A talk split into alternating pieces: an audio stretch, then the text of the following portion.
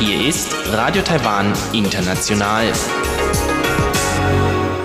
Herzlich willkommen zum halbstündigen deutschsprachigen Programm von Radio Taiwan International. Am Mikrofon begrüßt Sie heute Ilon Huang. Und das haben wir am Montag, den 10. Mai 2021 für Sie im Programm. Zuerst die Nachrichten des Tages, anschließend Taiwan entdecken mit Sebastian Hambach. Die Organisation ECPAT Taiwan setzt sich für ein Ende von sexueller Ausbeutung von Kindern und von Kinderhandel ein. Sie warnt Eltern etwa davor, übermäßig viele Bilder von ihren Kindern im Internet bzw. auf sozialen Netzwerken zu teilen. Über dieses Thema sprach RTI mit der Leiterin der Organisation, Frau Chen Xi-Ying. Frau Chen erklärt, welche potenziellen Risiken mit dem Teilen der Bilder verbunden sind und was Eltern tun können, um ihre Kinder über Gefahren des Internets aufzuklären.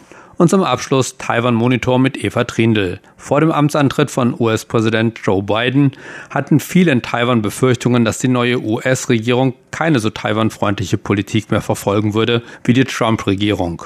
Das hat sich bisher nicht bestätigt. RTI sprach mit dem stellvertretenden Direktor des Taipei-Büros des American Institute in Taiwan, Raymond Green, über die neuen Richtlinien des US-Außenministeriums hinsichtlich Taiwan. Doch hören Sie zuerst die Nachrichten.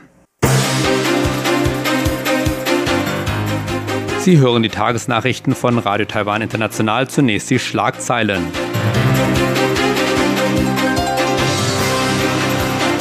Taiwans Außenministerium sagt, globale Unterstützung für Taiwans WHA-Bewerbung ist unaufhaltsam.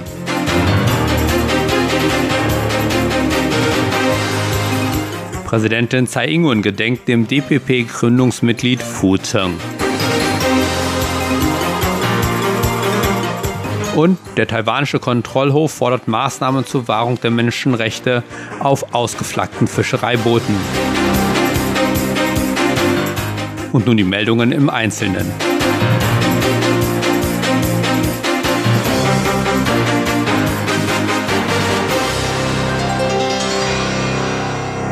Taiwans stellvertretender Außenminister Tian Zhongguang sagte, dass die globale Unterstützung für Taiwans Bewerbung an der Weltgesundheitsversammlung unaufhaltsam ist.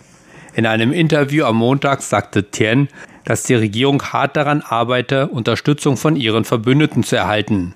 Das diesjährige WHA-Treffen ist für den 24. Mai bis 1. Juni angesetzt und wird aufgrund der Covid-19-Pandemie online abgehalten. Taiwan hofft, als Beobachter teilnehmen zu können, hat aber noch kein Einladungsschreiben von der Weltgesundheitsorganisation erhalten. Die Frist für den Erhalt des Schreibens ist der 10. Mai europäischer Zeit. Die Weltgesundheitsversammlung oder WHA ist das Entscheidungsgremium der Weltgesundheitsorganisation. Taiwan wurde aufgrund des chinesischen Drucks mehrere Jahre in Folge von der jährlichen Versammlung ausgeschlossen. Taiwans Präsidentin Tsai Ing-wen gedachte am Montag dem Gründungsmitglied der Demokratischen Progressiven Partei Fu Cheng zu seinem 30. Todestag. Sie sprach während einer Veranstaltung an der Suzhou-Universität über das Vermächtnis von Fu. Fu, Professor der Suzhou-Universität, war ein prominenter Demokratieaktivist und schrieb für pro-demokratische Untergrundpublikationen zu einer Zeit, als Medienzensur in Taiwan üblich war. Tsai sagte, dass Fu maßgeblich an der Etablierung der Demokratie in Taiwan beteiligt war. Sie sagte, Fu habe sich für die Existenz der Oppositionsparteien eingesetzt, die sich gegenseitig überwachen und die Führer ehrlich halten konnten. Fu sei unerbittlich gewesen, wenn es um das Streben nach Demokratie ging. Die Präsidentin erklärte, dass jeder in Taiwan etwas über das Leben von Fu lernen sollte, um ein besseres Verständnis für den aktuellen Zustand der taiwanischen Gesellschaft zu bekommen.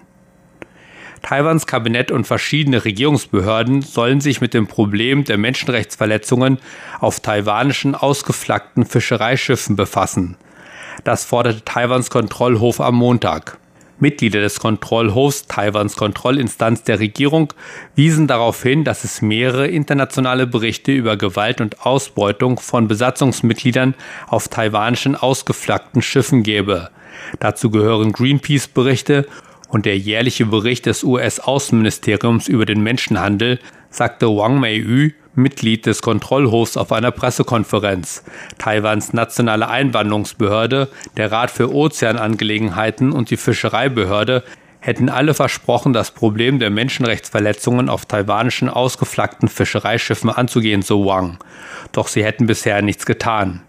Ausflaggung ist eine Geschäftspraxis, bei der Besitzer von Handelsschiffen ihre Schiffe in einem anderen Land als ihrem eigenen registrieren lassen, um die Betriebskosten zu senken, höhere Steuern zu vermeiden und Gesetze zu umgehen, die die Löhne und Arbeitsbedingungen der Besatzungen schützen.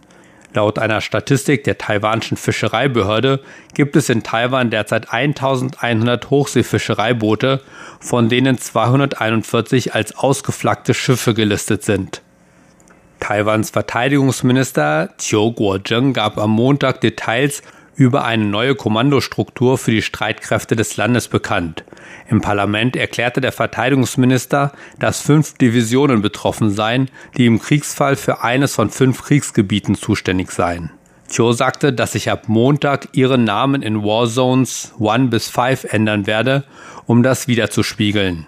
Cho sagte weiter, dass die neuen Namen das Ziel des Verteidigungsministeriums widerspiegeln, einheitliche militärische Kommandozentralen zu schaffen. Er sagte, dass ein einheitliches Kommando nur erreicht werden könne, wenn Heer, Marine und Luftwaffe zusammenarbeiten. Cho sagte weiter, dass die neu benannten Divisionen je nach der Hauptverteidigungsaufgabe der Region mit Führern aus dem Heer, der Marine oder der Luftwaffe besetzt werden. In Taiwan sind am Montag 15 neue Covid-Fälle aufgetreten.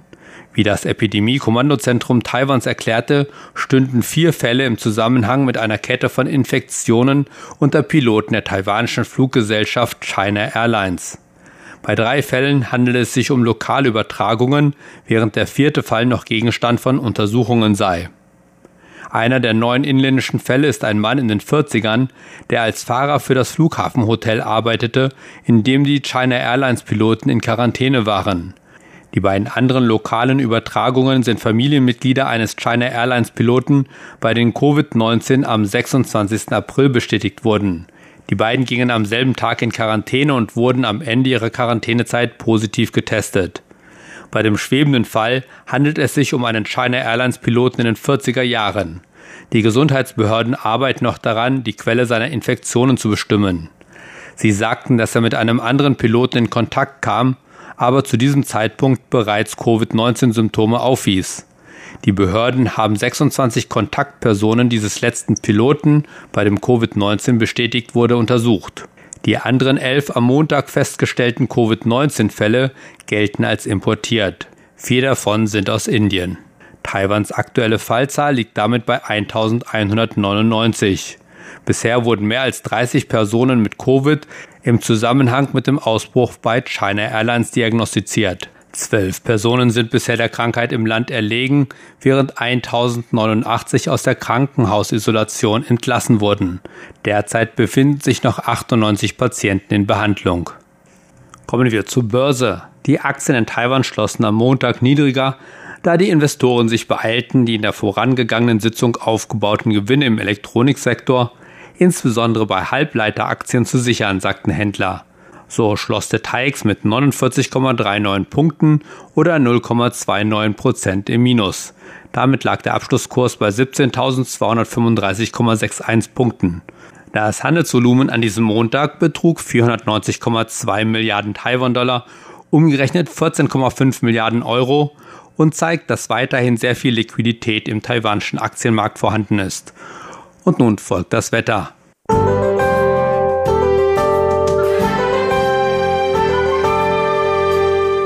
Nachdem am Sonntag schon Temperaturen von um die 38 Grad in Südtaiwan gemessen wurden, setzt sich das trockene, heiße Wetter diese Woche fort. Am Montag war es im ganzen Land überwiegend sonnig mit nur vereinzelter Bewölkung und es blieb trocken. Die Höchsttemperaturen lagen im Norden zwischen 29 und 34 Grad, im Osten erreichten die Höchsttemperaturen 30 bis 31 Grad, während die Höchsttemperaturen in Südtaiwan zwischen 34 und 36 Grad lagen. Und nun die Vorhersage für morgen, Dienstag, den 11. Mai 2021. Es bleibt im ganzen Land weiterhin überwiegend sonnig mit nur vereinzelter Bewölkung und trocken. Im Norden liegen die Höchsttemperaturen zwischen 30 und 34 Grad, im Osten erreichen Höchsttemperaturen zwischen 30 und 31 Grad, während sie im Süden auf 34 bis 36 Grad steigen. Das waren die Nachrichten des heutigen Tages. Weiter geht es nun mit dem Programm für Montag, den 10. Mai